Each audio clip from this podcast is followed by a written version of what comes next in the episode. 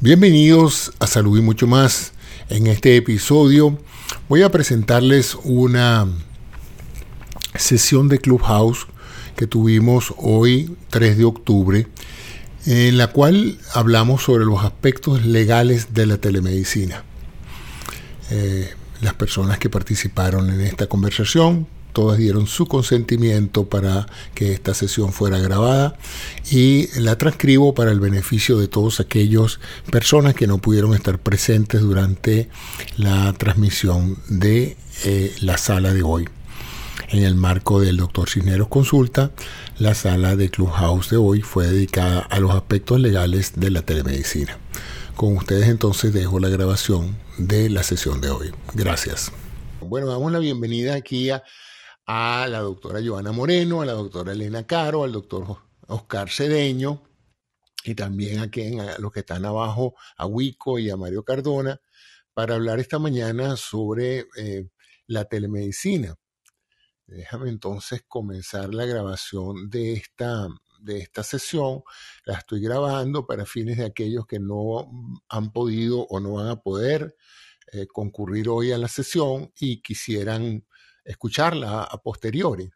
De tal manera, pues que vamos entonces a, empezar a grabar a partir de este momento, tan advertido, y esto lo voy a poner después en mi blog eh, de salud y mucho más para que otras personas puedan enterarse un poco de los temas que vamos a discutir hoy.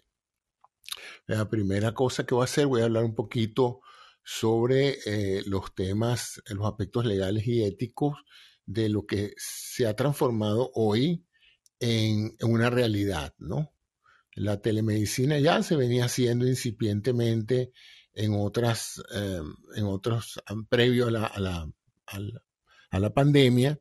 Sin embargo, es con la pandemia cuando esto ha adquirido pues una magnitud eh, completamente diferente, ¿no? Producto de la necesidad de prestar servicios sin comprometer la seguridad del el paciente o del médico que está viendo al paciente. Entonces, evidentemente, en muchos países se hicieron a la torera con muchas regulaciones que había y los médicos pues se lanzaron a también a, prestar servicios utilizando métodos convencionales y no convencionales eh, de, eh, para contactar a sus pacientes y para que sus pacientes pudieran contactarlos a ellos. Sin embargo, estamos prontos, espero, a volver a la normalidad en términos de la prestación de servicios y evidentemente van a quedar los hábitos adquiridos durante este año y medio que se ha usado extensamente la telemedicina. Para darles una idea, a, nivel de lo que se estima en Estados Unidos, la telemedicina no representaba más del 10% de las transacciones de consulta pagadas y todas estas eran a través de instituciones, es decir, uno teleconsultaba con el médico que uno ya tenía asignado a, en una institución, un hospital o una cadena de servicios médicos, ya uno conocía al médico, ojo, ya los pacientes habían tenido contacto con sus profesionales y simplemente los actos telemédicos pues se realizaban por conveniencia de ambas partes, pero no había problemas de identificación y certificación, autenticación que llaman aquí en los Estados Unidos, ¿no? Sin embargo, pues, eh, como dije, la pandemia introdujo una serie de, urgencias que no permitieron necesariamente a los pacientes eh, utilizar estos recursos y se empezó a dar algo que no se había dado en telemedicina hasta, hasta ahora que es la consulta primaria por telemedicina, es decir, el paciente nunca llega a estar en contacto físico con el médico y eso crea pues una serie de, de problemas eventualmente potenciales problemas que pueden tener implicaciones legales y hasta penales, ¿no? Bueno, no sé si penales, ya la doctora eh, Caro, que es una especialista en esto, me hablará un poco sobre qué es un delito civil y qué es un delito penal en materia de malpraxis.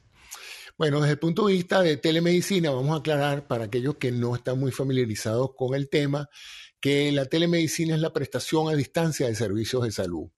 Esto se puede hacer en forma sincrónica, es decir, simultáneamente el paciente y el médico están en conexión, o en forma asincrónica en el sentido de que el paciente manda un mensaje, el doctor se toma su tiempo y, lo, y, la respuesta llega a posteriori. O sea, no es una conexión directa, sino una conexión intermediada por un intervalo que puede ser de, horas o de días. Desde un punto de vista del tipo de, telemedicina, podríamos clasificarlo básicamente en, cuatro tipos, pues los de medicina preventiva, donde el médico hace recomendaciones de salud a pacientes que están sanos para evitar que se enfermen. Los servicios de diagnóstico y tratamiento, donde ya el paciente acude a estos servicios de telemedicina porque le aqueja un problema y está buscando ser diagnosticado y ser conducido a través de acciones terapéuticas.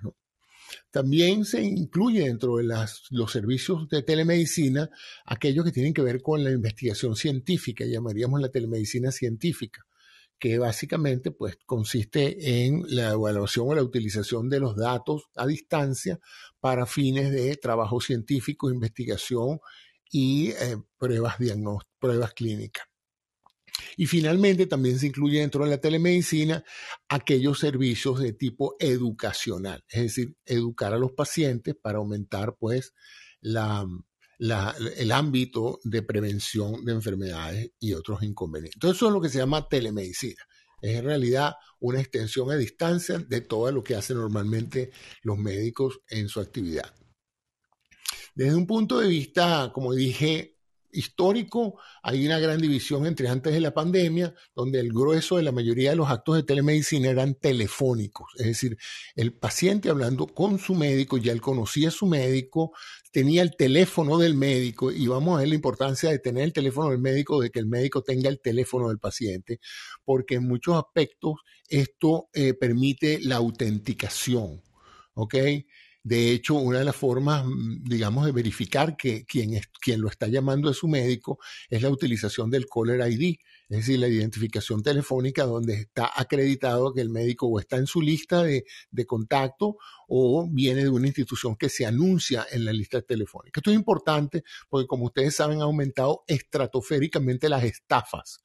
De tal manera que la llamada de alguien a un teléfono y decirle, mire, yo soy el doctor Cisnero, si ese doctor, si esa persona no, no acredita la identidad de ese número telefónico, es preocupante. Bueno, antes de la, de la pandemia, todo, casi todo se hacía vía de la teleconsulta telefónica. Eran pocos los médicos que utilizaban eh, la parte audiovisual en parte porque la mayoría de los pacientes no conocían la herramienta del otro lado. A lo mejor el doctor tenía eh, conocimiento de su plataforma institucional, pero en realidad la mayoría de los pacientes jamás habían usado ni su cámara ni su micrófono, por lo tanto era muy, muy improbable que un médico pudiera comunicarse telemáticamente con su paciente con audio y video. La interconsulta por audio y video era más entre profesionales, que también es parte de la telemedicina, la interconsulta profesional. Pero después de la pandemia, esto se ha disparado un 77% de todas las consultas, de, todas las teleconsultas son vía utilizando la computadora y no el teléfono lo cual crea pues un nuevo ámbito de problemas en relación con, la, eh, con el uso de estas tecnologías. Hay dos tipos esenciales de telemedicina. La, medicina, la telemedicina institucional, que sigue este patrón el médico está afiliado a una institución y la institución ofrece al paciente una plataforma de interconexión con el médico. En otras palabras, cuando el médico quiere comunicarse con el paciente, utiliza la plataforma institucional y viceversa. Cuando el paciente quiere hablar con el médico, no lo llama por teléfono, no lo llama por WhatsApp, no le manda un mensajito, se mete en el website de la institución donde él tiene una cuenta se identifica con su nombre de usuario y su contraseña, la institución lo reconoce como un paciente de esa institución y le permite la conexión con el médico. De tal manera que cuando el médico recibe o, establece el contacto con el paciente, ya se han producido los fenómenos de autenticación y certificación, porque el paciente con su login, con su entrada a la plataforma institucional, él acredita su identidad. ¿ah? Es un poco como cuando uno se comunica con su banco. Uno no puede llamar al banco y decir yo soy fulanito tal, porque el banco no tiene forma ni manera de saber si usted es realmente quien dice ser. Por eso es que siempre piden información adicional para legitimar su, eh, para autenticar su identidad. Pero lamentablemente el año pasado, como hay grandes sitios del planeta donde la mayoría de los médicos no están institucionalizados, es decir, no es, que, están hospitalizados, sino que pertenecen a una institución, se ve mucho el intercambio personal directo, peer-to-peer, -peer, que llama médico a paciente y paciente a médico. Entonces, esto es un poco, esto cambia un poco todo lo que son los aspectos legales, porque eh, falta, falta el elemento acreditador de la institución en este fenómeno de la interconexión médico-paciente directo a través de medios telemáticos. En relación a la, a la prestación de servicios, ya hablé de los factores y es importante entender que telemedicina no es necesariamente hacer consulta por WhatsApp o por Zoom o por Messenger. Eso no es telemedicina, eso es comunicarse con el paciente y tiene una cantidad de problemas porque cada comunicación que se establece eh, entre un médico y un paciente que no es, que no es social, ¿ok? Eso es importante entender, eh, está normatizado por legislaciones de ejercicio profesional y de, y de, y de, y de comportamiento ético, ¿ok? Entonces hay ciertas cosas que uno no puede hacer con los pacientes. Eh, si, lo va a llamar como, como amigo es otra cosa, pero si lo hace como médico, hay ciertas cosas que son prerequisitos en esa interconexión médico-paciente, porque tengo que recordarles que la telemedicina es un acto médico con implicaciones legales y éticas. ¿Cuáles son las obligaciones generales en casi todos los países para poder hacer telemedicina? La primera es llevar una historia médica. Uno no puede simplemente atender una llamada Zoom eh, escuchar a un paciente, emitir un juicio sobre eh, el problema que se le está planteando, recomendar una medicina o un estudio paraclínico y simplemente colgar el teléfono y seguir viendo televisión.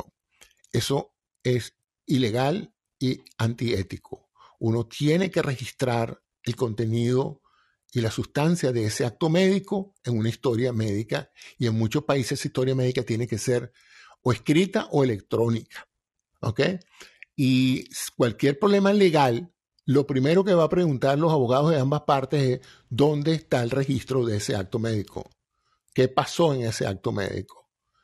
Y si usted no tiene, si usted no tiene documentación de qué pasó en ese acto médico, bueno, prepárese porque ya violó la ley, ¿no? Eh, luego, eh, en, eh, otra de las obligaciones de, de la telemedicina es la protección de los datos. Usted tiene que ser responsable del destino de lo que se le va a decir, del destino de las imágenes que se le van a enviar, del destino de los audios que se puedan en un momento dado grabar. Y usted tiene que verificar que toda esa información sea encriptada, que no pueda ser interceptada por terceros y que si es eh, guardada o resguardada en servidores o en, en la nube, esta información esté protegida, porque hay además de la parte de telemedicina, hay toda una legislación que regula la protección a los datos de salud. Esto incluye el encriptamiento, el archivo digital.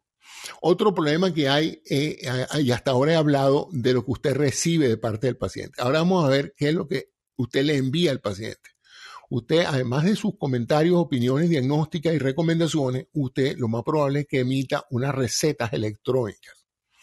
En muchas legislaciones, la receta electrónica tenía que ser escrita en manos, manuscrita por el médico. O sea, la manera de autenticar que el, doctor había escrito esa receta era que la pusiera en papel. Con la llegada de los medios electrónicos tenemos un pequeño problema y es que, bueno, es muy fácil escribir en, un procesador de palabras la receta y mandársela en forma de PDF o de, o de email al paciente. El problema radica es cómo se sabe que eso lo mandó usted. Usted dirá, bueno, pero es que lo mandé de mi correo. Bueno, no sé, alguien en su oficina ha podido usar su correo para enviar una receta y ha podido equivocarse a quien se la mandó. Por otra parte, aparentemente que yo no, yo no soy muy, muy amigo de las partes manuscritas porque la abandoné, la abandoné hace mucho tiempo, pero la, la, utilización del manuscrito como documentación de un evento tiene una enorme eh, influencia legal porque a la vez que usted escribe el mensaje, usted lo autentifica con su letra, su puño y letra que llama, ¿no? Incluso hay registros grafológicos para establecer si fue el doctor tal el que escribió la receta. Entonces, en cambio, con la parte electrónica, cualquiera que tenga la fuente Arial 12 y un procesador de palabras puede haber escrito la misma receta y no hay forma ni manera de saber si esa receta la tipió el doctor o la retipió la secretaria o lo que sea y cuáles son las implicaciones de esto. Y créanme que ha habido casos médico-legales graves porque alguien en vez de microgramos puso miligramos o gramos. Y lo que pudiera haber sido una dosis terapéutica para algunos terminó siendo una dosis letal para otro. O sea que eh, el cuento de la receta es más complicado que el simplemente hecho de mandar eh, tantos miligramos de tal, de tal medicamento. ¿no? Entonces hay que hacer una receta electrónica que incluya eso, la verificación de quién escribió la receta, por el hecho que para poder hacerla necesita meter su nombre de usuario y contraseña, de manera de que el paciente esté seguro de eso. Y eso es válido tanto para las recetas que eh, abordan fármacos como para las que abordan procedimiento. Vamos entonces a la parte de la cual yo no sé nada, no sé muy poco, que es la parte de legislación médica y para eso tenemos aquí a dos abogadas que nos van a ayudar aquí a, a, darle, a darle guía a esto. Y eh, tiene que ver que la legislación médica para todos estos actos médicos sean realizados en, en, en, acto presente o por telemedicina, están a nivel institucional, es decir, cada institución tiene sus propias reglamentaciones, normas y procedimientos. Luego están a nivel regional, es decir, cada estado o provincia donde el médico ejerce la medicina también puede tener legislaciones en relación con la parte de, práctica privada, de práctica de médica. Luego las, las, las legislaciones nacionales, que ya son a nivel de país, y finalmente las, las, internacionales, donde hay una cantidad de acuerdos internacionales que privan sobre normativas locales y tienen que ver usualmente con la parte ética, ¿no? Entonces, bueno, yo creo que con esto he querido darles un margen de cómo esto eh, se, se materializa actualmente es importante que dentro de estos aspectos de, tipo legal está el factor certificación profesional. Está certificadamente la persona para prestar servicios médicos. Eso es importante porque muchas personas e, entran a websites de dudosa procedencia, no certificado, ven una foto de un doctor, el doctor José Cisnero, pero ¿cómo sé yo que ese señor es doctor? Porque el hecho de que esté en un website, cualquiera monta un website. ¿Ah? Cualquiera pone una foto y cualquiera se identifica como doctor. ¿Hay alguna manera de que la, el website verifique que el doctor es quien dice ser? Y si es así, ¿qué garantías puedo tener yo de que las personas que están a distancia prestándome un servicio em, son quien dicen ser? Y se compromete esa plataforma de website, por ejemplo, qué sé yo, médicosimpáticos.com, tiene 28 médicos allí, yo los veo, una página web muy bonita, las fotos de los individuos se ven increíbles, hay unos currículos increíbles, cada uno manifiesta una especialidad, pero ¿cómo sé yo que todo eso es verdad y no una estafa? Y todos estamos familiarizados con eh, websites fraudulentos donde prácticamente uno entra y parece un banco y resulta que no hay ningún banco, ¿no? Entonces, eh, está esa parte de la certificación profesional, la parte de la protección de datos, como dije, en muchas de estas transacciones, además de la información médica, usted tiene que dar su tarjeta de crédito, su, su, su información de identificación personal del país, sus datos sobre su fecha de nacimiento, o sea, hay una cantidad de datos que hay que proteger porque si caen en manos eh, inescrupulosas pueden representar eh, violaciones a, a, la ley, ¿no? Y dentro del área de la prestación de servicio, bueno, aquí vemos una cantidad de problemas con respecto a la forma en que se está prestando la telemedicina ahorita. Eh, yo les preguntaría a algunos de los que se han atrevido a esto, a hacer consulta por así espontánea, por, medios de este tipo, si antes de hablar con el paciente le han hecho lo que se llama un consentimiento informado. Le han explicado al, al paciente eh, la naturaleza del acto médico, la jurisdicción donde cualquier queja se va a, a, manejar información relacionada con el uso de la información del, que se va a obtener del paciente. En cierta forma, bueno, es el mismo cumplimiento del consentimiento informado que se realiza cuando uno va a una consulta personal, pero en este caso hay que hacerla también a nivel de telemedicina. Como dije, la parte de la receta y la firma digital, eso hay que contemplarlo antes de empezar a hacer telemedicina y eh, explicarle al paciente pues, los términos específicos de la relación médico-paciente que se establece en estos casos cuando uno no está en presencia directa del, del, del paciente. Entonces, todas estas cosas tienen que ser informadas al paciente como un recurso eh, legal.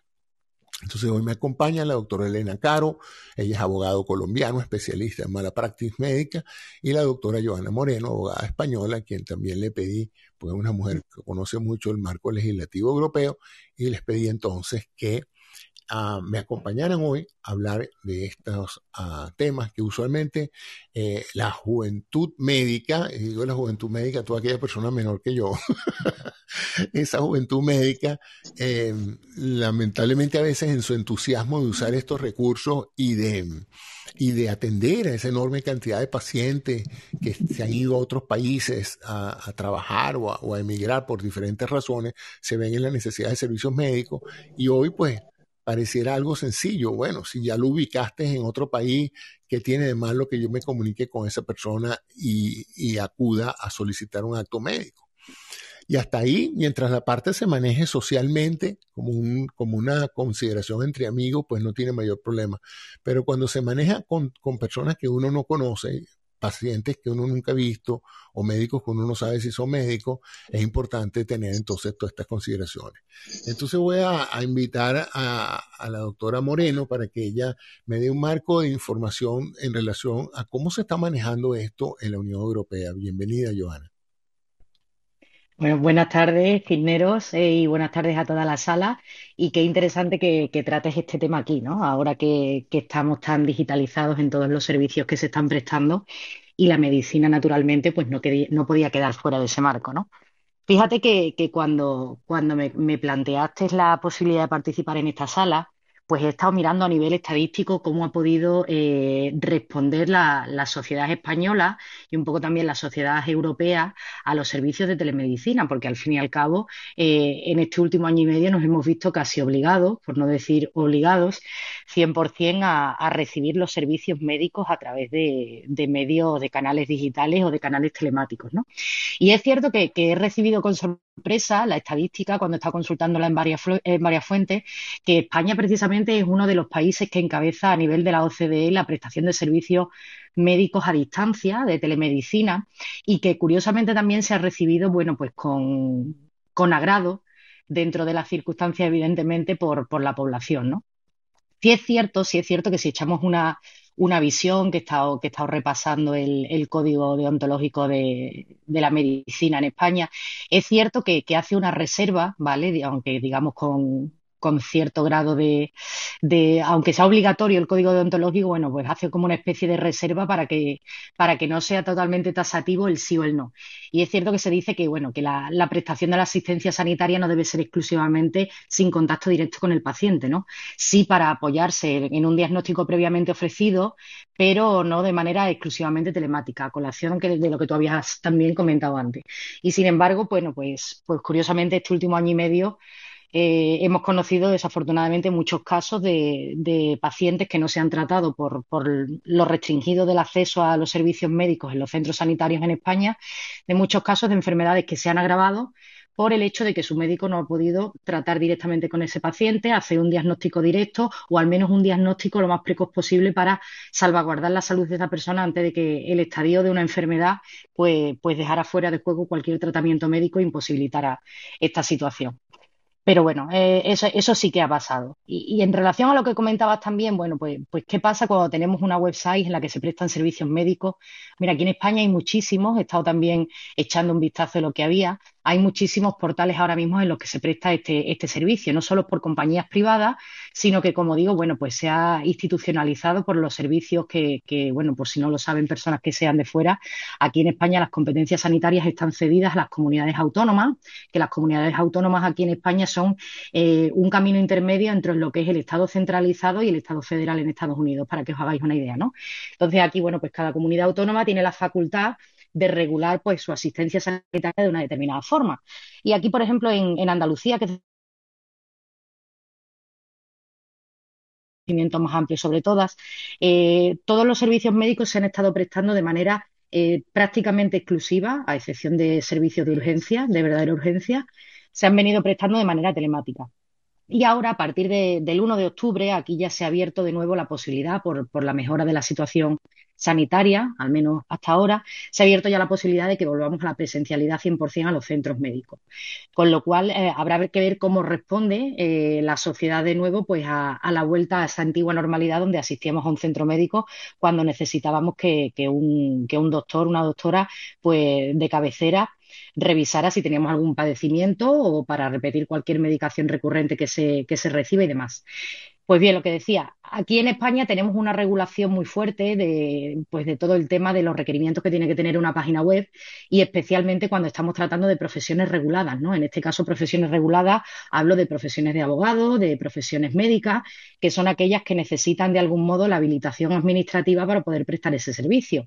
Pensemos, pues, que, los médicos, al igual que los abogados, tienen que pertenecer a un colegio profesional, ¿vale? Tienen que tener su número de colegiado y eh, atenerse al código deontológico obligatorio de la profesión. ¿no?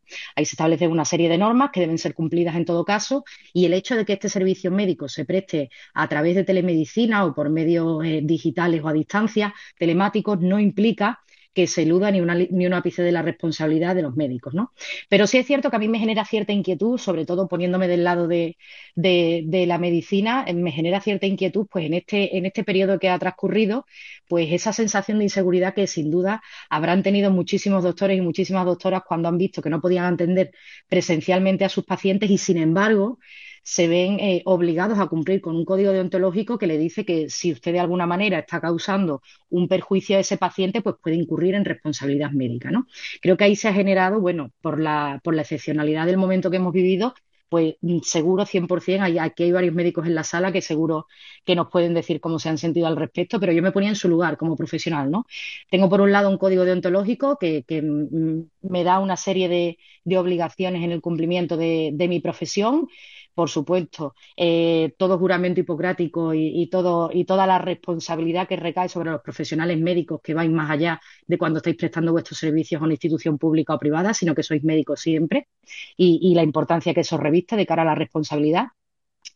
Entonces, esa parte me ha dejado preocupada y, en eso no puedo dar una conclusión porque me gustaría sobre todo escuchar opiniones médicos a ver cómo se siente. Pero en definitiva, si queremos prestar aquí en España servicios de telemedicina, vamos a tener que cumplir con la, con la que se llama la, la, LSSI, que es la Ley de la Sociedad de Servicios de la Información y del Comercio Electrónico, y nos va a obligar en todo caso que siendo una profesión regulada como la de la medicina, yo tenga que informar como médico de cuáles son mis datos de colegiación, mis datos profesionales, decir desde dónde presto el servicio, si soy una sociedad profesional decir que es una sociedad profesional y cumplir todos los requisitos. Y, por supuesto, aquí en Europa, como sabéis, que tenemos una férrea legislación en materia de protección de datos, eso siempre, siempre vamos a tener que estar cumpliendo con el reglamento europeo, eh, ya no solo por la toma de esos datos, que son de naturaleza especialmente sensible, y la normativa europea, la normativa española, les brinda una especial protección y un especial cuidado a quienes manejen y traten estos datos, sino que además tengo que tener siempre, como bien decía Cisnero, eh, tengo que tener siempre el consentimiento expreso del paciente que yo vaya a atender para hacer uso de sus datos más allá de lo que es la estricta relación paciente-doctor en, lo que son realización de pruebas diagnósticas. Piénsese, por ejemplo, en cuando se hacen mm, tomas, muestras, pruebas de cualquier índole. Aquí en España siempre hay que pedir el consentimiento expreso para utilizar esa información de ese diagnóstico para fines de, investigación e eh, y brindar la información de lo que voy a hacer y además eh, poner negro sobre blanco que ese paciente en cualquier momento podrá, retirar ese consentimiento sin ninguna repercusión para su persona. Así que así a grandes rasgos, esto es lo que os voy comentando por ahora y, y para no ocupar, que hay muchas personas que tienen muchas cosas interesantes que contarnos, por aquí me quedo.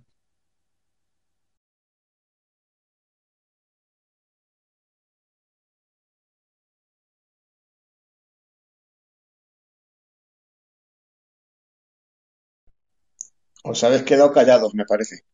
Sí, eso me ha dado la sensación. No sé si Cisnero, aquí está. Eh, mm, te quería preguntar, Joana, eh, si hay algún tipo de advertencia o recomendación de la Comunidad Europea o de en España para mm, advertir a pacientes sobre las eh, implicaciones legales de verse con médicos extranjeros vía telemedicina. ¿Hay algún tipo de, de preocupación local, por ejemplo, por un website basado en el Perú, en México o en Estados Unidos, que por vía bueno, del, Internet eh, eh, ofrezca servicios de telemedicina a ciudadanos europeos o en particular españoles.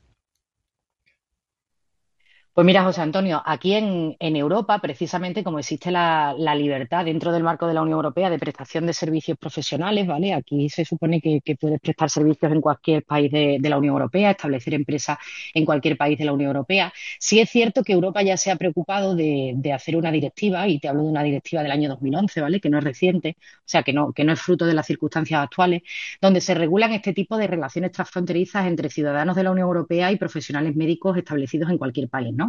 Eh, nosotros aquí a, nivel europeo tenemos una tarjeta sanitaria que se le pide a, la Seguridad Social y, te la envían de manera inmediata por si tenemos que viajar a cualquier país de la Unión Europea, de manera que se me identifique como ciudadana, en mi caso española, ¿vale? Que estoy asegurada por, por la Seguridad Social española y que si a mí me sucede algo en, ya no en Reino Unido, iba a decir Reino Unido, ya no, si me sucede algo en Alemania, me sucede algo en Francia o en cualquier país dentro de la, de la Unión, pues que me pueda atender los servicios sanitarios como si estuviera en mi propio país, ¿no?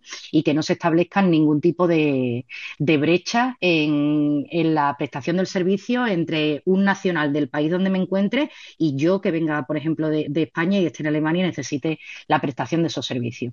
Entonces, se ha, se ha homogeneizado mucho ese tratamiento para que básicamente cualquier ciudadano sienta la misma seguridad y tranquilidad de ser atendido en cualquier país de la Unión que en el, que en el propio estado, miembro al que pertenece. Muy bien, gracias, Giovanna. Buenas tardes, buenos días, doctora Caro. ¿Cómo está usted, Elena? La doctora Elena. Hola, muy buenos días, ¿cómo están? Bien, me complace mucho que estés aquí, Elena. Eh, bueno, quería escuchar algunas de las consideraciones que tú tienes en base a tu experiencia como abogada especialista en mala práctica médica en relación al caso colombiano, ¿no? ¿Cómo, cómo está manejando Colombia eh, la, telemedicina, bien sea dentro de su frontera, y cómo ve los colegios médicos o la, parte legal de la injerencia de, prestadores de servicios médicos a través de la telemedicina. Una pregunta que yo quiero que tenga un poquito en el background, ¿será que Internet es como una jurisdicción aparte? ¿Será que los, los linderos de los países para efectos de ciertas legislaciones eh, no, no, no afectan las comunicaciones por Internet? Eso sería interesante, ¿no? Porque eh, cada vez que pienso en un médico extranjero, todo lo que tiene que hacer para poder ejercer a nivel español o, europeo, pero por Internet puede perfectamente celebrar consultas psicológicas, psiquiátricas o de cualquier tipo que no requieran el contacto directo con el paciente y no sé hasta qué punto eh, se está infringiendo de alguna manera alguna legislación eh, en el momento en que uno acepta ver un paciente en un país donde uno no tiene jurisdicción para el ejercicio de la medicina. Elena, adelante un poco con el caso colombiano y si tienes alguno en particular que crees que sea útil mencionar, pues me encantaría escuchar tus comentarios. Bueno, me parece muy importante aclarar inicialmente la diferencia entre telesalud y telemedicina, porque la usan de manera indiscriminada para describir, eh, para describir, piensan que son sinónimos y que describen lo mismo, entonces quisiera hacer la aclaración. Les voy a hablar lógicamente del caso colombiano. Antes de la pandemia en Colombia no estaba regulada la telemedicina ni la telesalud. A raíz de de la pandemia del coronavirus, el Ministerio de Salud se vio obligado a regular, a regular eh, realmente la atención médica a distancia. Lo primero que tenemos que aclarar es qué es telesalud y qué es telemedicina. Entonces, la telesalud es el conjunto de actividades relacionadas con la salud y los servicios y métodos médicos que se llevan a cabo en distancia con ayuda de tecnología de información y telecomunicaciones y la telemedicina es una modalidad de la salud, de la telesalud, perdón. En esta ya vamos a hablar de la atención realizada a distancia por profesionales médicos eh, que utilizan eh, tecnología de información y comunicación para intercambiar los datos.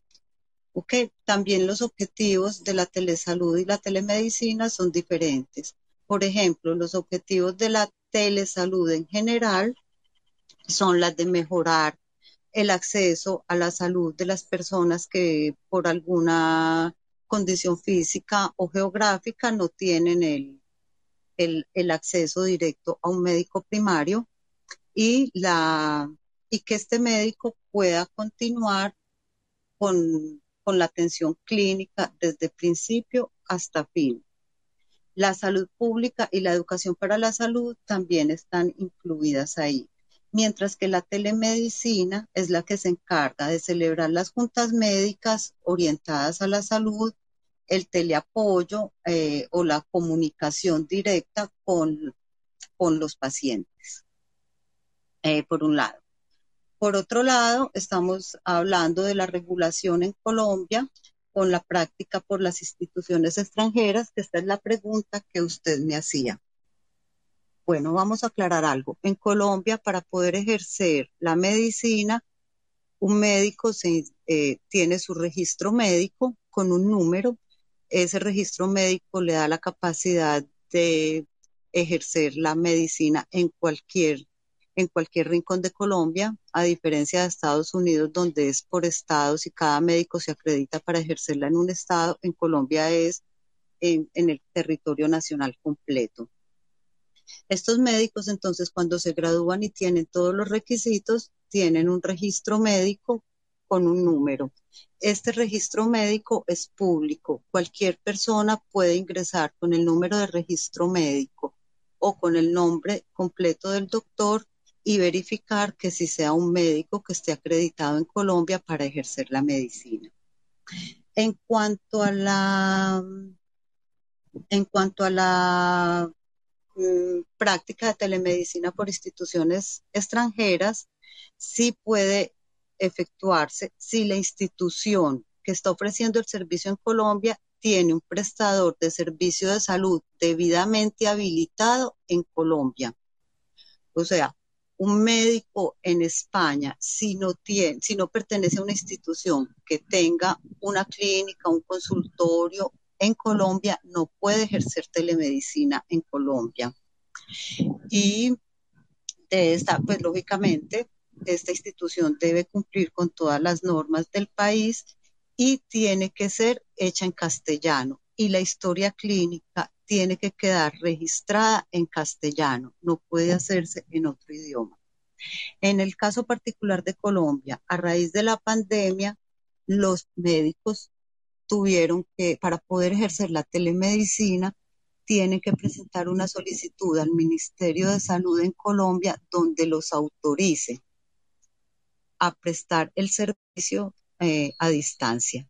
Si no tienen, y lógicamente a la hora de establecer el contacto con el paciente, el paciente está en todo el derecho de pedir esta autorización que expidió el Ministerio de Salud, autorizándolo a él a ejercer la medicina a distancia.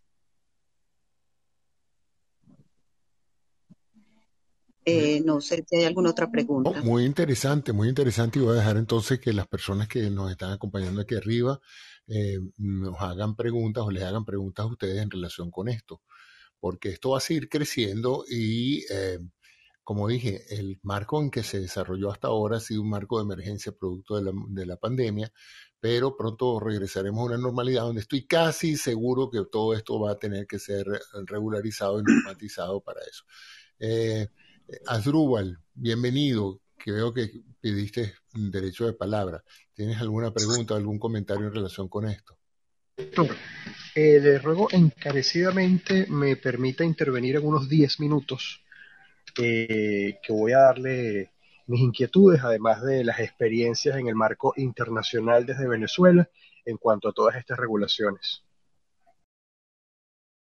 Sí, cómo no, veo que eres abogado venezolano, especialista en finanzas y me gustaría escuchar tus puntos de vista, Asdrúbal.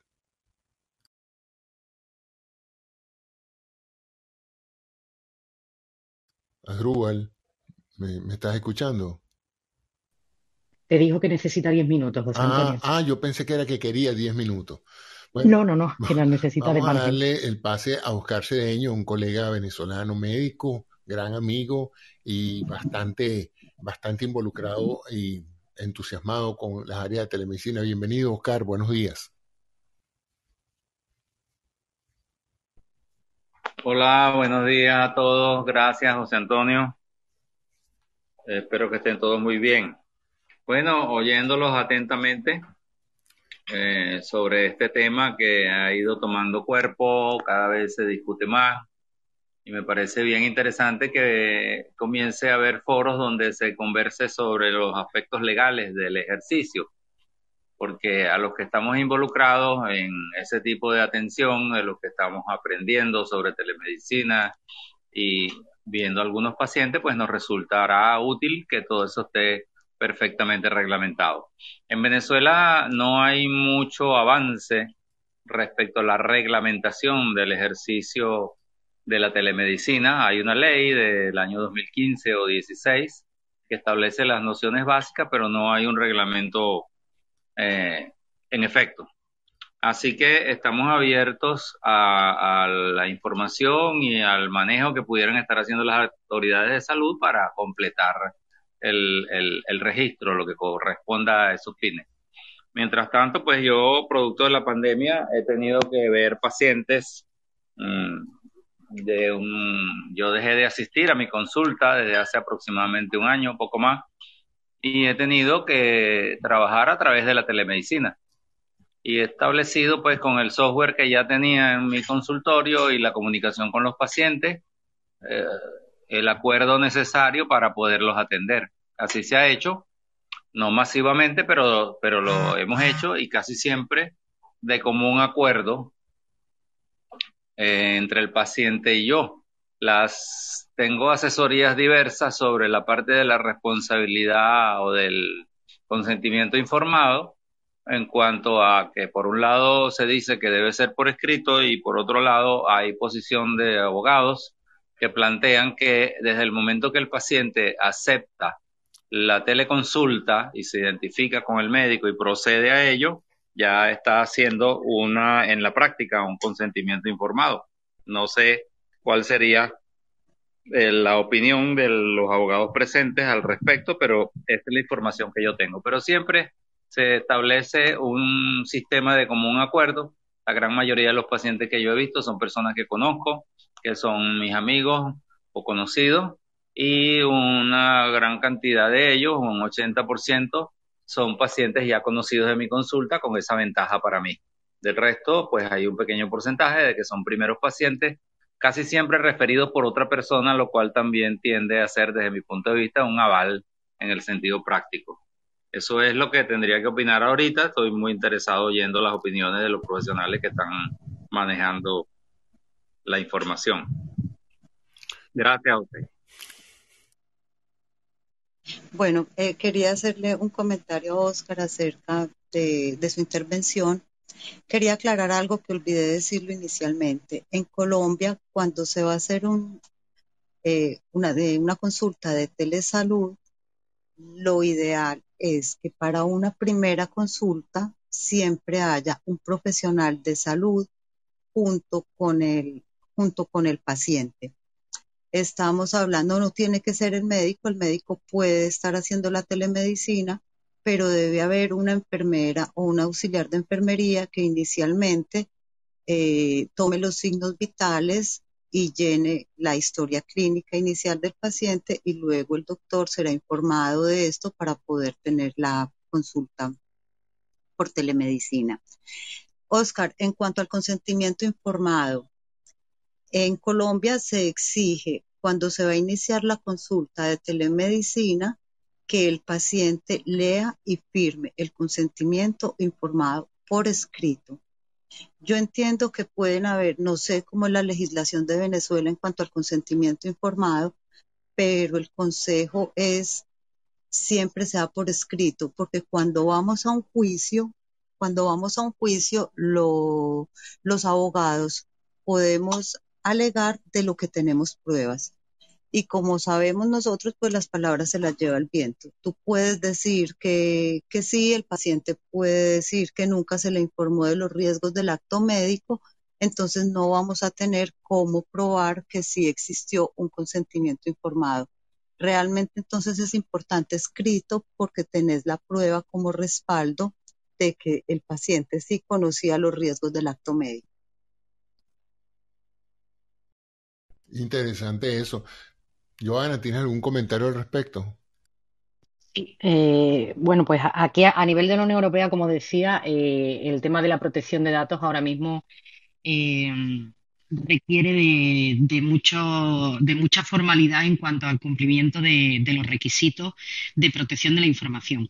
Es cierto que para, una consulta con el, con el médico normal y corriente, bueno, pues ahí eso está totalmente legitimado el médico para recabar la información necesaria pues para hacer un diagnóstico del padecimiento de, de la persona que está atendiendo. Pero en el momento en el que nosotros empezamos a hacer pruebas diagnósticas eh, siempre, siempre, siempre se tiene que recabar el consentimiento informado del paciente, donde se le diga qué prueba se le va a hacer, cuáles son las necesidades que tiene que, cubrir antes de esa prueba. Hablo, por ejemplo, de un ayuno, pues de una dieta blanda, etcétera, etcétera. Lo que usted tiene que hacer antes de someterse a esta prueba, le explico la prueba en lo que consiste, cuáles son los posibles efectos secundarios, incluso el más extraño que a usted se le parezca, y si vamos a hacer algún tipo de prueba en la que se vaya a extraer algún tipo de tejido al paciente, etcétera, siempre hay un consentimiento diferente para que el paciente diga si consiente o no que esa muestra o esos resultados de diagnóstico sean eh, utilizados para la investigación médica y científica.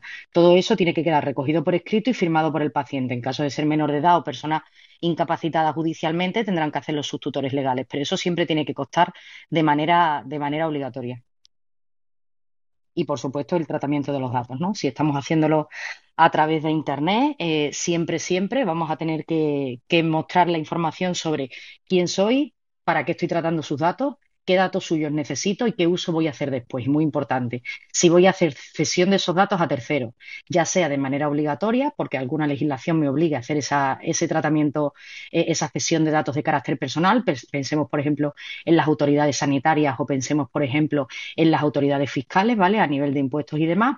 O bien, si voy a hacer un uso adicional, pensemos, por ejemplo, un seguro privado, si yo voy a recabar los datos de ese paciente y eh, necesito recabar el consentimiento, si puedo utilizar esos datos posteriormente para mandarle cualquier tipo de información comercial de la empresa o socios comerciales de la empresa. Todo eso hay que cumplir. Fascinante. Aurora, ¿cómo estás? Buenos días. Doctor, buenos días, ¿cómo están ustedes? ¿Cómo está todo el día? Aurora, ¿tú, ¿tú, has hecho algún tipo de teleconsulta este año pasado? ¿Has, acudido a algún médico por vía de internet para, para obtener de algún tipo de información, consulta o indicaciones médicas? ¿Has tenido esa experiencia? ¿Cómo no? Claro que sí. En Venezuela, eh, a través de las compañías de seguro, sobre todo las que están ah, internacionales, dicen cualquier molestias, eh, te, lo, te, lo, aclaran perfectamente. Aquí tienes el número del cuerpo de médicos. Si usted tiene dolor de cabeza, llame a medicina preventiva y así va. Entonces, ¿qué hacemos en Venezuela? Por lo menos en mi caso. Llamo, inmediatamente me abren un expediente, ¿ok? Estaba escuchando a Elena que, que, tenía que tener un asistente, pues no, a mí me ha tocado hablar directamente en Venezuela con el doctor y le digo, tengo esto, y viene inmediato y me dice, bueno, ok, manda el tratamiento preventivo. Y una vez dice, doctor, ¿y tengo que ir a la clínica? No. Y ajá, ¿y cómo hago? Y si me siento peor, me vuelve a llamar. ¿Qué le parece, doctor Cisnero? Así eh, ha sido mi, mi experiencia.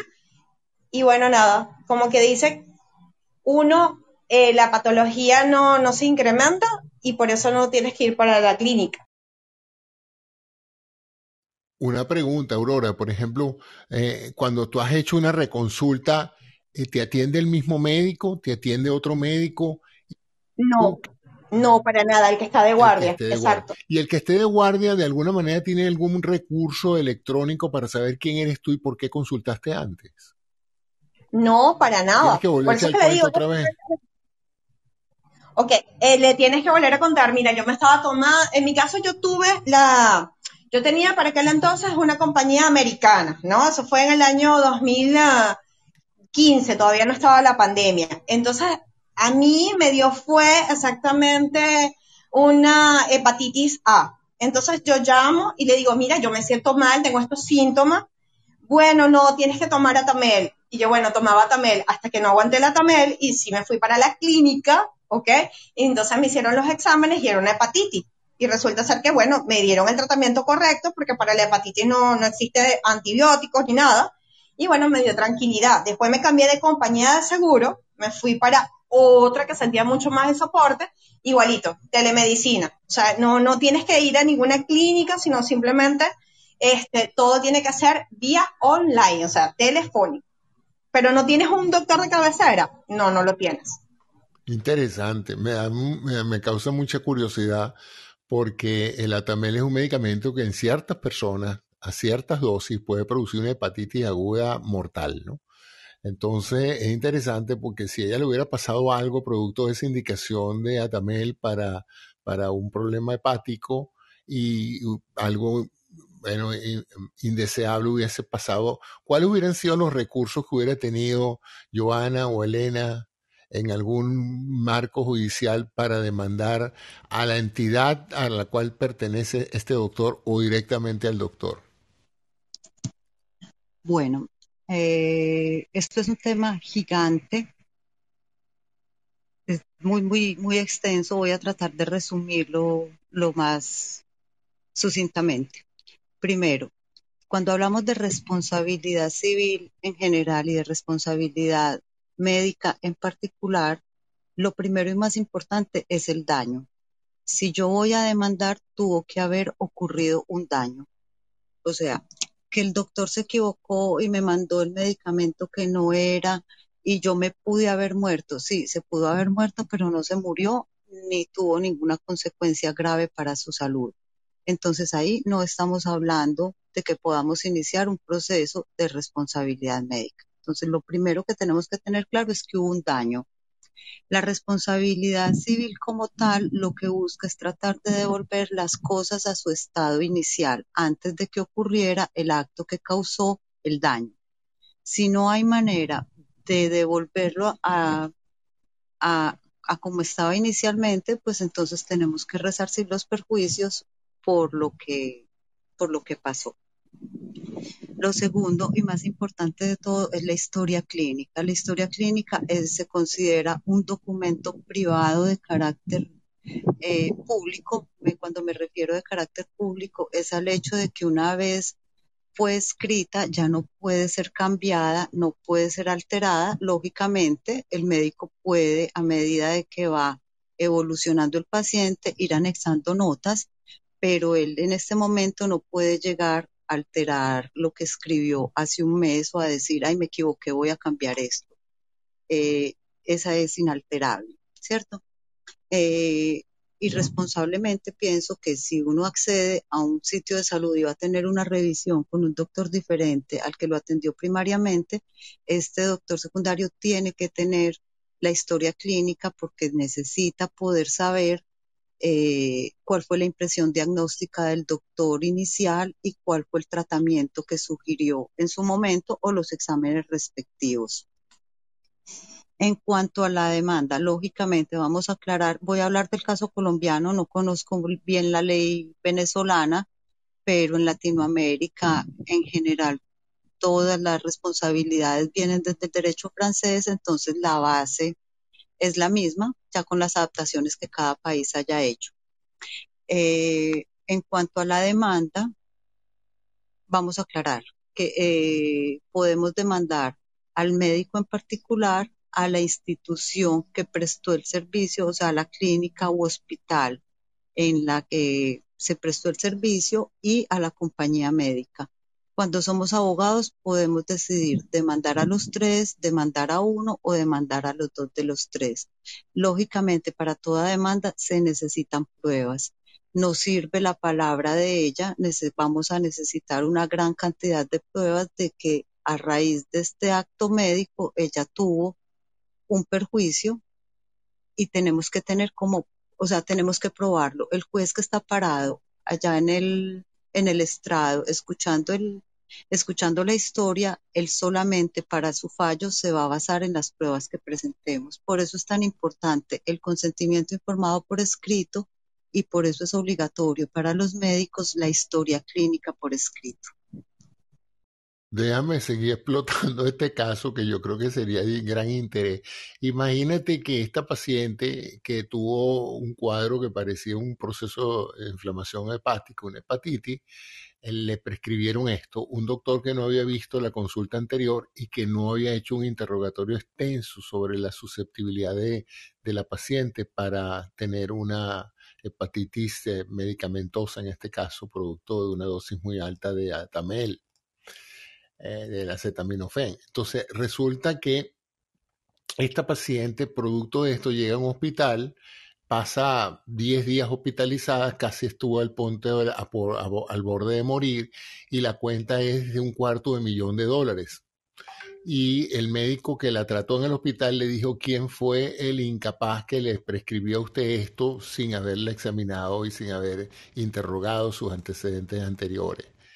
¿Qué recursos desde el punto de vista, en este caso en particular, donde el doctor no tenga historia clínica, el doctor no haya hecho una documentación de haber interrogado bien a la paciente y las consecuencias de ese daño, en este caso un cuarto de millón de dólares y estuvo a punto de perder la vida. ¿Cómo, cómo se manejaría ese caso en Colombia, Elena?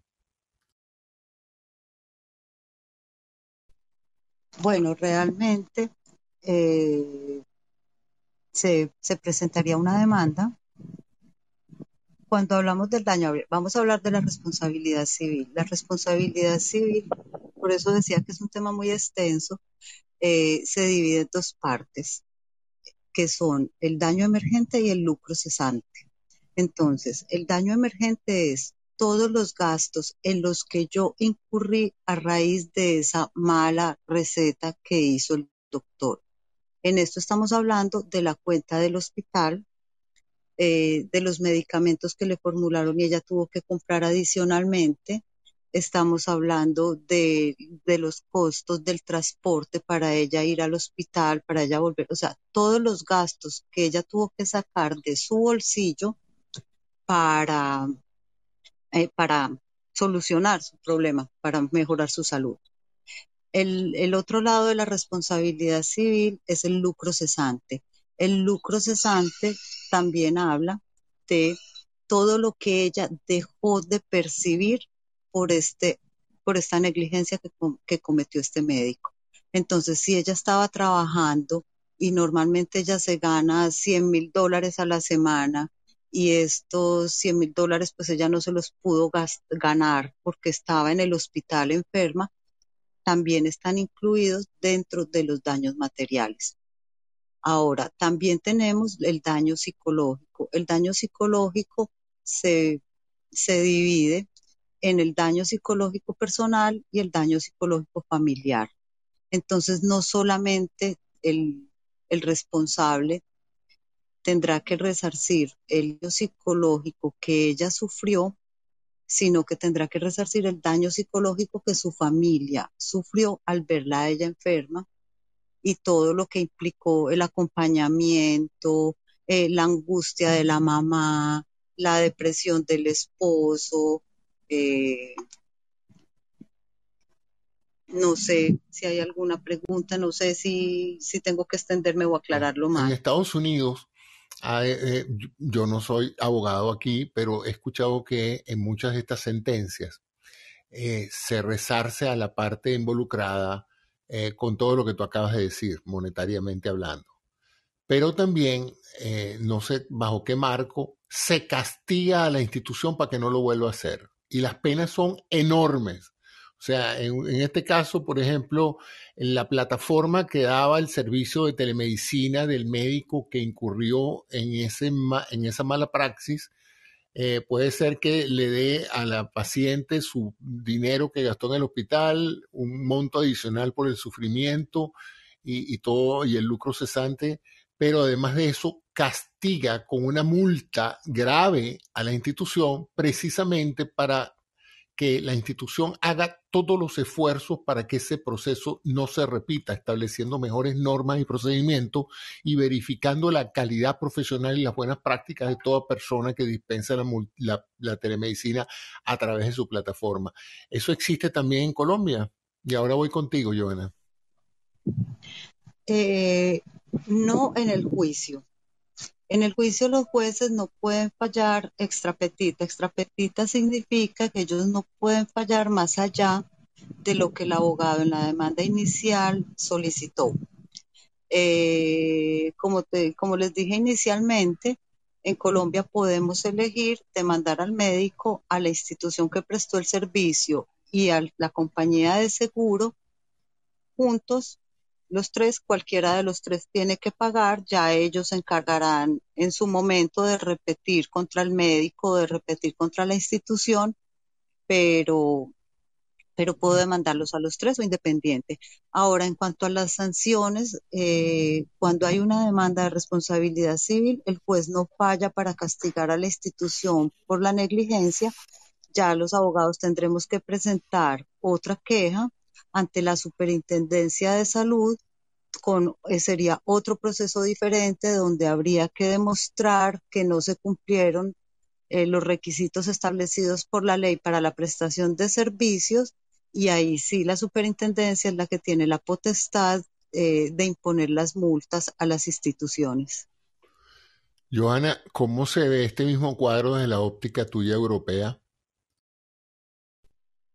Pues mira, José Antonio, sin perjuicio de que mi especialidad de práctica no es la negligencia médica, ¿vale? Sí que es cierto que, bueno, que en rasgos generales es muy similar a lo que está comentando Elena, ¿vale? Aquí efectivamente eh, estamos hablando de un caso de responsabilidad civil, ¿vale? Eh, por lo que sé del tema, y ya te digo que no me dedico a fondo en esa materia, podemos estar hablando de responsabilidad contractual o, o extracontractual, ¿no? Y siempre se pide que, se haya, que se haya cometido algún tipo de negligencia para que se incurra en responsabilidad médica, ¿no? Eh, quiere decir que si un profesional ha actuado siguiendo las pautas marcadas, ha hecho un diagnóstico eh, ajustado a lo que a lo que son los cánones y los patrones de una determinada enfermedad, ha diagnosticado y ha dado un resultado que puede que haya fallado, siempre y cuando haya seguido esas pautas de comportamiento, no tiene por qué derivarse una, responsabilidad médica por el simple hecho de que se haya causado un daño al paciente. Pensemos en el marco en el que haya habido un consentimiento informado y el paciente haya admitido cuáles son los posibles riesgos de una intervención o de la toma de un determinado eh, tratamiento y, bueno, pues dentro de, esa casuística de, efectos secundarios graves pues, que pueden derivar para una persona, se produce ese hecho. Ahí no estaríamos en un escenario de responsabilidad médica, ¿vale? Tendría que ser un comportamiento negligente por parte del profesional. Y sí es cierto que, bueno, que aquí en este caso, pues podemos tener una cadena de responsabilidades derivadas de la negligencia, ¿no? Eh, eso tiene que ser caso por caso donde veamos, porque efectivamente, como bien decía Elena, no se puede dar una respuesta certera sobre, sobre el asunto que lo englobe todo, sino que caso por caso tendremos que ver de dónde viene la responsabilidad y si la sociedad profesional, pensemos a la que pertenece el médico o la institución médica a la que pertenece el médico, si es pública o privada, eh, si ha tenido alguna concurrencia con esa negligencia, pues entonces lo idóneo sí que es demandar a todo el conjunto de, incumplidores o negligentes eh, de ese daño o incluso la muerte que se le haya podido causar a un paciente, ¿no? Pero a grandes rasgos lo que estaba comentando Elena, porque el tema de la responsabilidad civil es, muy similar, ¿vale? Excepto en los países anglosajones, que quizás tiene otros matices mucho más, mucho más diferentes, pero generalmente en, la tradición cultural europea y en los países latinos de Latinoamérica que tienen una tradición cultural jurídica en materia de responsabilidad civil similar, la solución que se da es, prácticamente igual a, como lo ha venido comentando Elena. Así que, que, con su brillante intervención yo tengo un poco más que añadir. Gracias. Muchísimas gracias, Joana. Quería hacerles una aclaración que es importante para que la entiendan. Los médicos, en, jurídicamente existen obligaciones de medio y obligaciones de resultado. Los médicos no están obligados jurídicamente a obtener resultados. Entonces, jurídicamente los médicos tienen una obligación de medio. ¿Qué es una obligación de medio? Es donde el médico va a poner a disposición del paciente todo su conocimiento, diligencia y cuidado para obtener un resultado favorable. Lamentablemente, por más buen médico que sea, por más diligente que sea, muchas veces eh, los pacientes no se recuperan. Entonces, lógicamente, cuando estamos hablando de una demanda de responsabilidad contractual contra un médico, estamos hablando de que hubo una negligencia no, no de que el resultado no se cumplió, porque si el médico siguió todos los protocolos y realizó impecablemente su trabajo, no hay ninguna, no hay ninguna responsabilidad de él en que tenía que garantizar un resultado satisfactorio. Bueno, inmensamente positiva tu contribución, Elena. Eso es importante siempre aclararlo. Muchos pacientes tienen la creencia de que la ciencia médica es una ciencia exacta y que cualquier acto médico debe determinantemente conducir a un resultado exitoso y hay un enorme elemento que se llama la variabilidad biológica que es impredecible y que hace imposible tener la total certeza de un diagnóstico, total certeza del éxito de un tratamiento y de esa manera pues eh, hay que trabajar esencialmente con los criterios de impericia o negligencia más que con la falta de resultados positivos. Um, Asdrúa, ¿ya estás listo? Sí, doctor Cisnero, este, agradecido por, por la paciencia y el tiempo.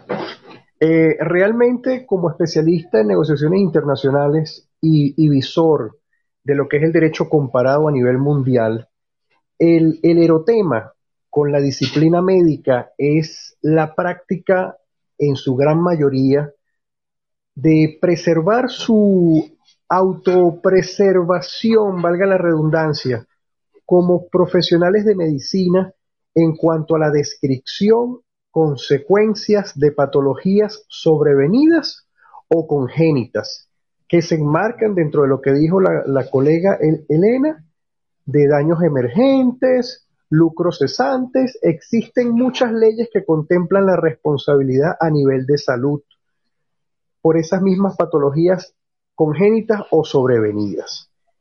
El, punto aquí está en que no hay una, una uniformidad de la profesión médica a nivel mundial en cuanto a prestar los llamados consentimientos informados.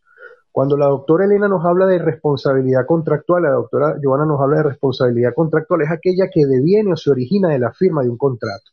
Y la extracontractual es aquella que se presume ha sido pactada por las partes, pero sin haber sido escrita en un contrato. Entonces, ahí es donde está el quick de los abogados de demostrar hasta qué punto el médico es responsable por la descripción, por el estudio, el análisis, las recomendaciones médicas que le da al paciente. En Venezuela es uno de los países de Latinoamérica con una gran cantidad y cúmulo de leyes. Está la ley de, telesalud y define que para los casos de telemedicina el paciente debe de prestar un consentimiento informado. Ahora, el punto aquí está en que hasta qué punto, y eso es lo que yo he, he conversado de tú a tú, como decimos en Venezuela, con varios médicos que les he redactado eh, consentimientos informados, hasta qué punto, desde el punto de vista legal, son responsables por su actuación y en base a eso hacer la descripción de ese contrato clausular de, consentimiento que va a prestar el, el paciente. Mis patologías son estas, mis patologías de base son estas, mis patologías congénitas son estas, todo eso hay que colocarlo en un consentimiento informado, de manera de tener claro hasta qué punto el médico, por su actuación profesional y atendiendo a su código de ética y atendiendo al deber que tienen de salvar la vida por sobre todas las cosas, vaya o no a originársele una consecuencia legal gravosa o no. Aparentemente, por lo que se ha estudiado hasta el momento, no hay una legislación que tienda a través de un tratado internacional, por ejemplo, de la Organización de Naciones Unidas, donde todas las federaciones médicas, colegios médicos a nivel mundial, deban de regirse para el establecimiento de responsabilidades legales. En los países de Latinoamérica donde más se, se ve que se llevan estos casos a la corte son Colombia, Chile eh, y un poquito, un poquito Argentina. En Venezuela existe el derecho escrito, no existen los compromisos verbales. Y nuestro derecho en Venezuela tiene base en el derecho romano y no en el derecho francés.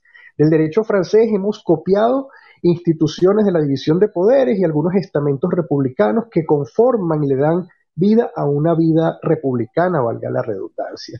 Pero nuestro derecho en Venezuela es el derecho romano, italiano, que inclusive el libertador Bolívar lo, estudió y a través de él hacía reglamentos, leyes de todo tipo, porque Bolívar era hasta legislador. De manera que aquí lo que está, lo que se pone en juego es la credibilidad, sinceridad de las praxis reales que practican los profesionales de la medicina y describirlas de manera detallada, específica, en cuanto, al, en cuanto a comportarse como buen padre de familia respecto a la figura de ese paciente. Eh, la parte de telemedicina, la regulación legal, bueno, ni siquiera las empresas de seguro, porque yo soy broker de empresas de seguros internacionales que hacen estas consultas, como lo dijo Aurora de telemedicina, ni siquiera esas empresas tienen un contrato previo vía web donde se le, se le solicite al, paciente un consentimiento informado por cada dolorcito de cabeza o de muela que tiene. De manera que aquí lo que hay es un, un punto que es lo que subyace acá, que es la transparencia del ejercicio profesional. Hay muchos médicos que se han graduado de abogado para blindar, para blindar y excluirse y eximirse de responsabilidades legales al momento de que van de que posiblemente sean demandados. El llamado secreto médico es otro leitmotiv a estudiar en estos consentimientos informados. Entonces falta una universalidad que respete a la, a la salud como seguridad social y al ser un derecho humano de naturaleza inalienable e imprescriptible, las, naciones deben de, deben de tender a realizar una legislación de carácter universal e inclusive supranacional, porque las patologías médicas, sus descripciones son universales. No hay patologías por países, salvo algunas especificidades de enfermedades, pero las patologías médicas son universales. Entonces, hasta que esto esté disgregado a nivel mundial, vamos a seguir en este tema, que si en este país se aplica, que si en este país no se aplica, y bueno, ya el hombre egoísta por naturaleza, homo, hominis hominis lopus, el hombre es un lobo para el hombre, mejor son los consentimientos escritos que tácitos o verbales, porque a, a nivel probatorio realmente son bastante difíciles entonces la gente tendrá que estar con una grabadora de audio y video, pedir su certificación para hacerlos valer como una prueba ante un tribunal, cosa que es bastante tediosa. Es el punto reflexivo, doctor Cisnero, agradecido de la, de la oportunidad y muchas bendiciones para todos desde Caracas, Venezuela. Gracias, Drubal. Una cosa que te quería preguntar, ya que conoces el marco venezolano, eh, esa ley de telemedicina, em, ¿qué, le requiere al médico en Venezuela eh, abrir una teleconsulta pública? O sea, no, no necesariamente llamar a un paciente y conversar con él, me refiero a crear un website donde él se anuncie como médico, preste sus servicios médicos, facture como médico, él necesita pedir algún permiso al colegio médico local, alguna entidad nacional, y si fuese así, eh, ¿cómo contempla esta ley la participación de de médicos de otros países ofreciendo servicios en el espectro de, Internet del país, de Venezuela en particular. Doctor, hay algo que los abogados debemos tener claro, que hay eh, redacciones de ley extensivas y, redacciones de ley restrictivas.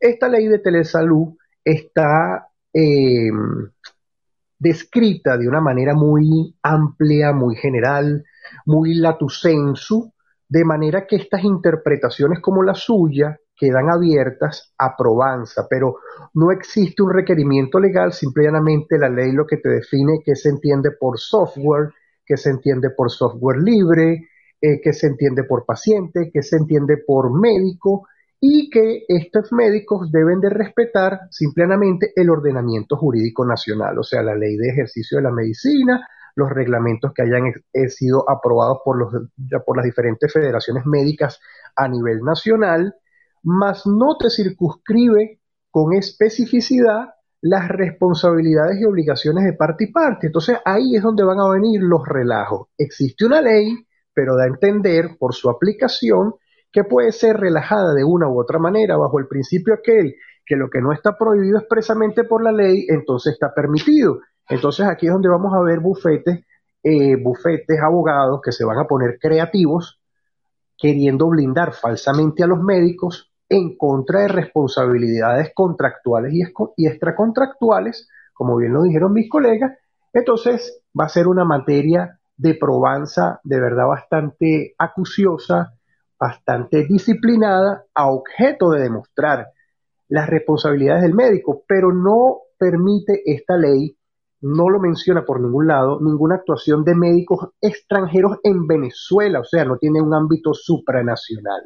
De manera que cuando uno ve aquí en Venezuela que hacen este, ofrecimientos eh, de cualquier tipo de cosas a nivel de telemedicina, telesalud, que son novedosas y que no están previstas por la ley, bueno, apliquemos la premisa, lo que no está prohibido expresamente por la ley, por principio general del derecho, pareciese que está permitido, hasta que se presenten los problemas con el, con el profesional de salud, que puede ser muy reconocido y que de manera infalible y por su carácter, inclusive a veces tajante, puede decir, esto para mí se configura en tal patología y esto no tiene para mí eh, derecho a contrarréplica. Entonces, cuando hay médicos que se mantienen en esa posición a ultranza de la definición encuadrada, encriptada de lo que es una patología, probablemente estos médicos también sean reacios a hacer consentimientos informados y probablemente cuando pase algún problema sobrevenido durante la operación o en la recuperación del paciente,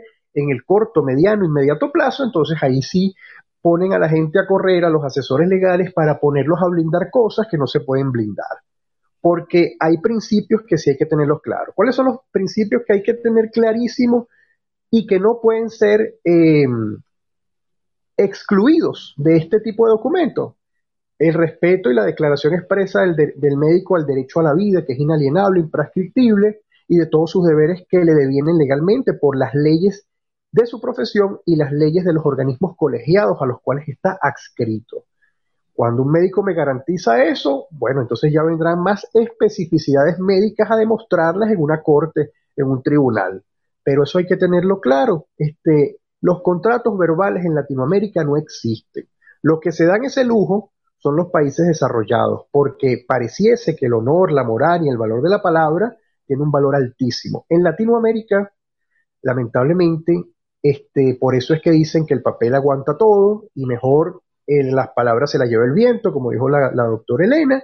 Entonces, aquí estamos bajo un sistema a lo mejor arcaico, pero lo mejor es establecerlo bajo parámetros escritos. Inclusive las páginas web de los médicos, aunque no se lo soliciten, consultar con un especialista en negociaciones y todo este tipo de cosas para que le redacte un consentimiento electrónico informado de manera que cuando se produzca cualquier eventualidad ya está relativamente o totalmente blindado en relación a estas responsabilidades contractuales o extracontractuales en, el ejercicio de su actividad médica. Eso es lo que le puedo acotar, doctor. Muchas gracias, Drew. Quiero darle la palabra a Friederman Tovar, que es un consultor jurídico en protección de datos personales. Bienvenido, Friederman. Eh, buenos días, gracias, doctor Cisneros. Eh, muy complacido de participar en esta charla y escuchándolos muy atentamente a todos. Eh, simplemente quería, pues como ha dicho el doctor, pues yo trabajo acá en mi país con temas de protección de datos y quería decir simplemente que en materia de protección de datos personales, ¿cierto? Independientemente de la, de la actividad que ejerza cualquier profesional, Mm, es importante que previo al, a que la información del paciente, en este caso que estamos hablando de medicina, ingrese a esas bases de datos que tiene este profesional de la medicina, pues tenga el consentimiento o la autorización previa, expresa e informada para hacerle tratamiento a la información personal. Entonces aquí esto nos, nos, nos, nos metemos aquí en un, en un universo, porque una cosa es el tratamiento de los datos personales como el nombre, número de la cédula, correo electrónico, para estos casos eh, de consulta médica, si el profesional o la clínica está eh, eh, apoyándose de, sistemas de grabación en la teleconsulta o en la telemedicina, lo que sea, entonces va a captar una información allí que aquí en Colombia la voz se considera un, dato biométrico y la salud, como bien lo señalaba Elena, eh, Joana, perdón, eh, es un dato sensible. Entonces, de una parte tenemos lo que es la autorización para ese tratamiento y más adelante, según la consulta y según la necesidad de este paciente, pues se va a ser necesario y según el procedimiento, pues va a ser necesario eh, una autorización para X o Y procedimiento que se vaya a aplicar de los datos sensibles que eh, se están captando de este paciente, ¿cierto? Entonces, todo esto es como una especie de filtro que, que, va ingresando eh, a la, una información que va ingresando el paciente a la empresa o a la clínica que está haciendo el procedimiento. Y cuando va a aplicar eh, un, un, un, un, procedimiento intrusivo, muy intrusivo al, al, paciente, ¿cierto? Pues entonces aquí se necesita de otro, de otro tipo de, de, consentimiento. Entonces, esto lo señalo porque, porque a veces podemos creer eh, que solamente al inicio, al marcar el checkbox en la plataforma web, pues con eso ya estamos listos y ya podemos captar cualquier tipo de información. Recordemos que en materia de protección de datos personales, por ejemplo, aquí en Colombia, pues el consentimiento y tratándose de, información sensible, la ley obliga a los responsables y a las empresas que, hacen todo este tipo de tratamiento, pues por ejemplo que si, si, tiene información sensible, pues tiene que adoptar unas medidas de seguridad adecuadas, tener antivirus donde tiene, digamos, eh, alojada esa información y resguardarla de forma segura. ¿cierto? Entonces, estos, eh, fíjate cómo, cómo esos temas, eso es un universo, digamos, de cosas que se nos van juntando para que la labor del profesional, pues, de alguna forma quede, pues, quede blindada y no vaya a tener en el futuro consecuencias no deseables. Gracias, eh, doctor Cisneros. Mi nombre es Friedman Tobar y he terminado. Gracias, Friedman. Y quiero darle entonces a Itza. Eh, que subió y pidió su palabra. buenos días, Isa. Hola, buenas tardes, doctor señor. Buenas tardes a todos. Yo estoy muy atenta a lo que dicen en los aspectos legales. Siempre hay que estar actualizados, como dirían los médicos. Y pues nada, sigo por acá muy pendiente porque las personas sanas a veces pensamos más en la muerte, pero las personas que pasan por una enfermedad piensan en cómo vivir. Y pues aquí estoy, atenta, y muchas gracias por esta sala, doctor. Gracias, Itza. Adelante, Oscar, que creo que pediste la palabra. Sí, hola. Bueno, qué interesante se ha colocado este tema, porque ahí la visión prácticamente de, de cuatro países o más y se han visto varios aspectos y nos hemos dado cuenta la cantidad de aristas que puede tener el tema mismo. Eh, fíjate que lo del consentimiento informado, yo estaba por aclarar, era, eh, es exclusivo para la consulta y para cada acto médico que deba realizarse luego. Si una cirugía, una cirugía, si es una tomografía con contraste, una tomografía con contraste, y así sucesivamente.